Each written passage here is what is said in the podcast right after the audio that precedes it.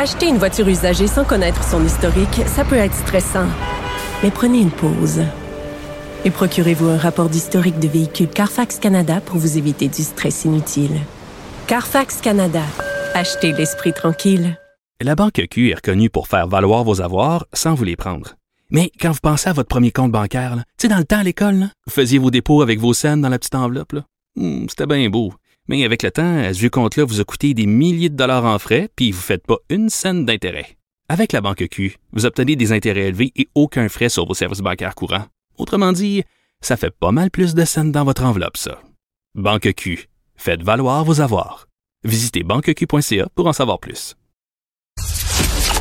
Réagissez avec Benoît Dutrisac par courriel. Dutrisac à commercialcube.radio.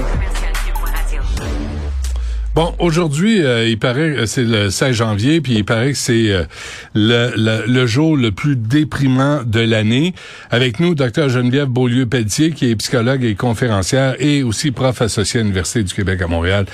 Docteur Beaulieu-Pelletier, bonjour. Bonjour. Bonjour. Dire aux gens que c'est le jour le plus déprimant de l'année, ça va pas en encourager une gang à dire euh, que la vie c'est de la boîte là. C'est un peu faire exprès, non?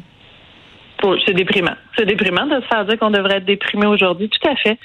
Donc, c'est ce, terme-là du, Blue Monday, je dirais qu'il faut, faut vraiment départager. Oui, ça peut avoir des conséquences qu'on souhaite pas nécessairement.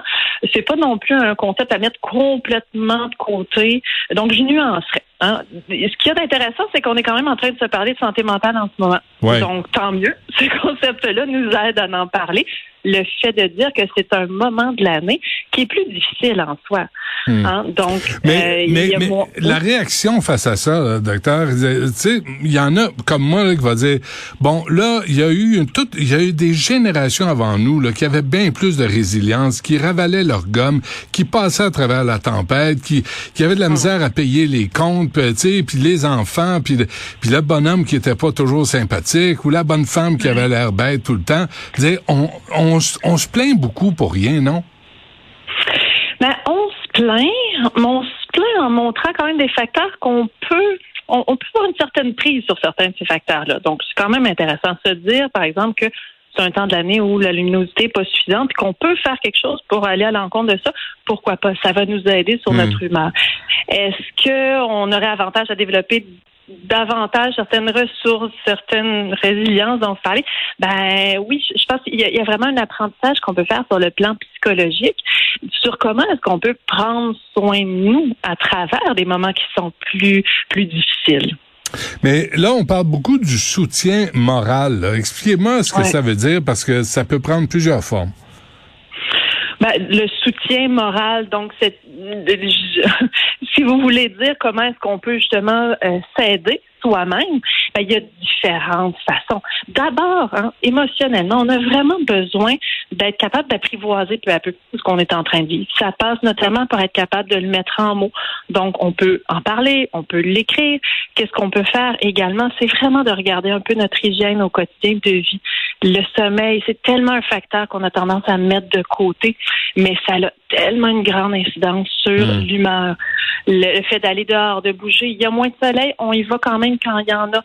Euh, même s'il fait pas beau, on sort quand même. Donc oui, hein, peut-être le parallèle avec ce que vous dites d'être plus résilient, de, se pousser un peu plus, ça se peut qu'effectivement on soit moins motivé à cette période-ci de l'année important malgré tout de dire bon je vais me donner un, un peu cet élan là aller bouger ça fait partie d'une hygiène de vie qui est importante mais évidemment dans certains cas on va vouloir aller soit aller vers une consultation. Dans d'autres cas de la médication, il y a différentes façons de pouvoir s'aider.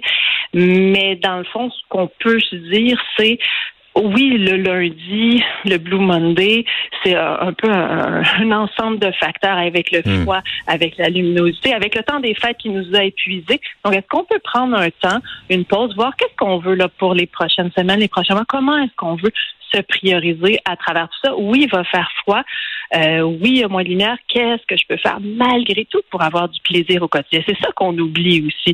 Donc, mais, si on vous, mais vous trouvez pas là que des fois, euh, tu sais, il faudrait faire la différence entre la vraie déprime, là, une vraie dépression grave, la, la tu sais, puis là on se dit ah c'est le jour de la dépression où t'es juste fatigué, où t'es juste un peu à bout, mais tu vas en revenir. Mais je trouve que faut pas galvauder non plus la, la dépression parce que c'est un état de santé mentale sérieux? Mais tout à fait. C'est très important de nuancer. Puis rappelons-nous aussi hein, que l'idée du, du, Blue Monday, c'est vraiment en lien avec. C'est parti d'une campagne publicitaire d'une agence de voyage. Donc c'était quoi? C'était de profiter quelque part de, de cette ce moment-là de l'année pour dire tu es plus déprimé, hein? donc euh, euh, va justement à, l'extérieur, profiter. Donc gardons ça en tête. Ouais, mais euh, rajoute ça sur ta carte de crédit, puis dans ben un mois tu vas être encore plus déprimé parce que. Exactement, exactement. Donc c'est important de se dire c'est quand même normal à ce temps-ci de l'année que l'humeur soit plus difficile, la motivation, mais oui, faut quand même nuancer. Quand on a des symptômes dépressifs, vraiment avec un diagnostic, là, on est dans autre chose. On est dans une intensité qui est plus importante, mais que ce soit de moins d'intensité ou vraiment en termes de diagnostic, c'est important quand même de voir qu'on ne file pas, puis qu'on doit faire quelque chose et non pas de laisser traîner ça jusqu'au printemps. Là. Hum. Madame Beaulieu-Pelletier, il y a, tu sais, l'expression, le verre à moitié plein, le verre à moitié vide. mais on voit vite le mauvais côté d'un job ou d'une responsabilité ces temps-ci. Tu sais, on pense aux infirmières, on pense aux policiers, on pense, tout, on dirait que tout, d'abord et avant tout, il y a le côté négatif des, des jobs ou des responsabilités, comme les profs aussi. Puis on oublie qu'il y a des, il y a des aspects positifs aussi à la vie. Oui, mais je pense socialement, on a peut-être cette réflexion-là, effectivement, à avoir. Il y a des côtés positifs. Il faut aussi revenir à qu'est-ce qui nous a interpellés dans un travail, par exemple. Qu'est-ce qui nous interpelle dans ce qu'on fait au quotidien, donc individuellement, mais socialement aussi. Si on rencontre des problèmes, c'est sûr qu'il va en avoir, mais de voir comment est-ce que je peux aménager ça. Il ne faut pas que notre quotidien soit pesant. Il ne faut pas qu'on ait des conditions qui font en sorte qu'on est mal au quotidien. C'est long, longtemps une vie quand on se sent pas, euh, euh, au moins dans certaines touches de plaisir, dans quelque chose qui nous anime, que notre travail fasse du sens. Donc, on n'aura hmm. pas toujours les conditions optimales, mais au moins qu'au quotidien, je sens que je peux à tout le moins me développer. Donc, on peut avoir une réflexion sociale aussi à avoir là-dessus. Qu'est-ce que vous pensez, vous, de moi, ce que j'ai connu, là, tu sais, de, arrête de te plaindre, arrête de chialer, une génération de flambous, de mollassons. Tu sais, moi, je trouve, là, mm. les jeunes aujourd'hui, là, c'est tous des braillards, ils se plaignent tout le temps, ils ont le ventre plein, puis là, c'est devenu des woke, puis là, ils sont des victimes, puis ils sont micro-agressés, puis mon Dieu, papa, maman, venez me chercher, ah ben non, là, c'est du paternalisme. Que ça finit plus, là. À un moment donné, si on allait à la guerre, tout le monde s'effondrerait, là.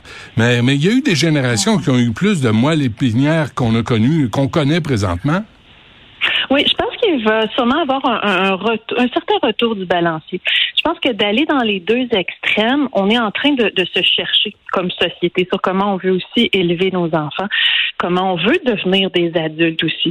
Donc, d'aller dans un extrême de, ben, parle pas si tu vas pas bien, puis euh, ravale ça psychologiquement, on sait que ça fait pas nécessairement en sorte qu'on va aller mieux, mais est-ce que d'aller dans l'autre extrême, où finalement on peut même en venir à, à, manquer d'autonomie, puis avoir de la difficulté à se développer euh, en termes d'individualité, puis de, d'être capable de passer au travers d'obstacles, les c'est pas nécessairement une voie qu'on veut emprunter. Donc, avec un retour du balancier où on peut favoriser une autonomie, laisser les jeunes, laisser les adultes aussi se confronter à certains obstacles, à certains défis de la vie, c'est important. Hmm. Mais en même temps, on ne veut pas non plus passer notre vie à ravaler parce qu'on sait que ça va juste s'accumuler, puis mhm. exploser autrement ou se transformer en symptômes. Ouais.